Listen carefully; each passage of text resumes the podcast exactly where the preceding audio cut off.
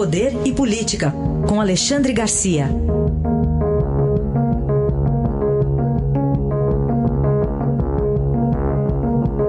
Alexandre, bom dia. Bom dia, Heisen. Vamos começar com um tema que acabou sendo divulgado e ganhou as redes sociais pelo governador do Rio, Wilson Witzel, que gravou uma conversa com o então presidente, né? Você sempre fala, presidente viaja, tem que ficar outro aqui. É, General Milton Mourão, o que, que, você achou dessa iniciativa do governador Witzel? Pois é, a iniciativa sem perguntar para o outro, né? Isso. Falta de cortesia. Entre amigos seria falta de cortesia entre autoridades é, é mais do que isso, né? É, é, é, um princípio básico. Ele conversou com o presidente da República em exercício, né? é, pedindo ajuda para o Rio de Janeiro, a conversa foi normal.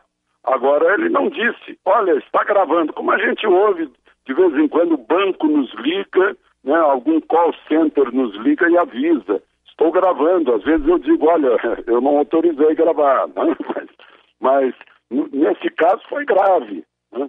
Agora, muita gente estranhou o, o, o troco que o uh, vice-presidente, presidente em exercício, general Mourão, deu. Né? Nem parece que ele serviu nos fuzileiros navais. Aliás, não, ele, o, o general Mourão disse, ele disse que serviu nos fuzileiros navais. Né? E, no entanto, não guardou a ética militar. Né? não respeitou a ética. As pessoas vão estranhar, puxa, que troco violento. Não, é que Mourão já sabia há mais de mês, né, contado por Bolsonaro, pelo presidente da República, contou ao vice, né, as desconfianças em relação às atitudes do governador do Rio de Janeiro, uh, movimentando Polícia Civil e Ministério Público Estadual para armar um, algum tipo de, de cilada, de acusação contra o presidente da República por causa daquele caso da raspadinha do, do sena, hoje senador Flávio. Né?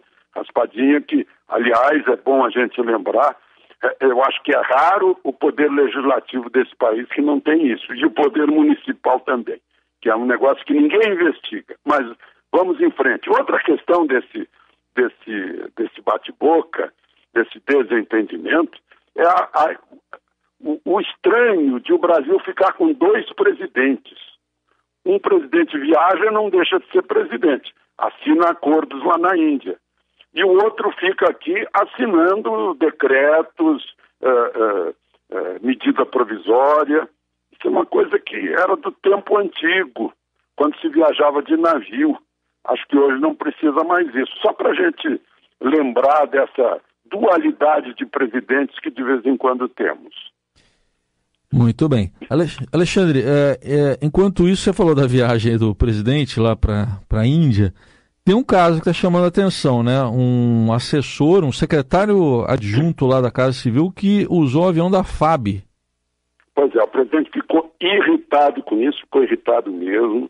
Né? É o substituto do ministro Onyx Lorenzoni, que está em férias esse substituto, como é, chefe da Casa Civil interino, viajou para Davos, de Legacy, da Força Aérea Brasileira, e depois ainda foi de Davos acompanhado de, de duas uh, assessoras na área de parcerias, né, foi para a Índia. O presidente, quando ficou sabendo, ficou bem irritado, e eu acho que quando o Onyx Lorenzoni voltar, o presidente só está esperando para tomar alguma atitude a respeito desse senhor Vicente Santini. Porque veja só, os funcionários da presidência da República que viajaram para a Índia para dar apoio ao presidente foram de avião comercial, inclusive tiveram problemas porque o voo não pousou em Dubai como estava previsto, acabaram em Londres, passando a noite toda em claro para esperar um, um, uma conexão no dia seguinte de manhã.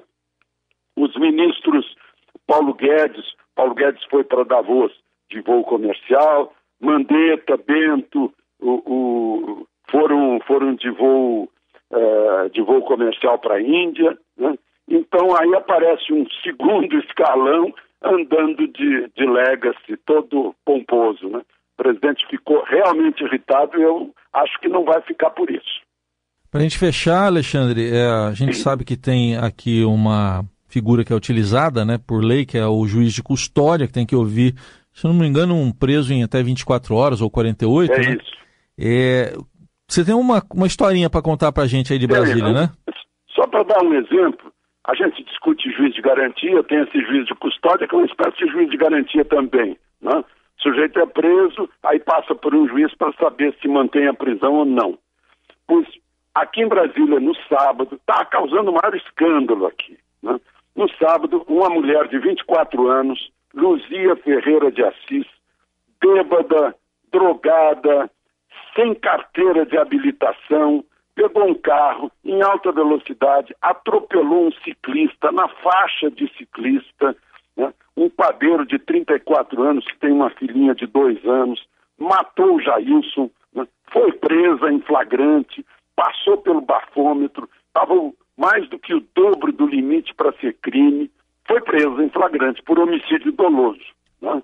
uh, assumindo o risco de matar né? ao dirigir desse jeito. Aí a juíza, a juíza de custódia foi lá, falou com ela e soltou. Sequer fiança ela teve que pagar. E alegou o seguinte, que ela não evidencia periculosidade exacerbada. Quer dizer, para ficar preso, não basta ter periculosidade para a juíza, tem que ter periculosidade exacerbada. Em outras palavras, essa mulher, hoje, pode beber de novo, pegar um carro outra vez, sem carteira e matar de novo. Né?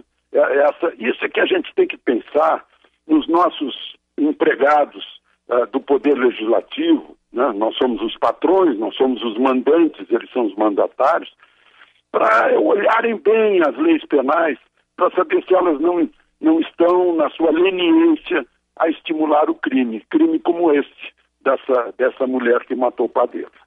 Aí a análise de Alexandre Garcia, que volta amanhã ao Jornal Eldorado. Obrigado e até amanhã, Alexandre. Até amanhã, Raíssa.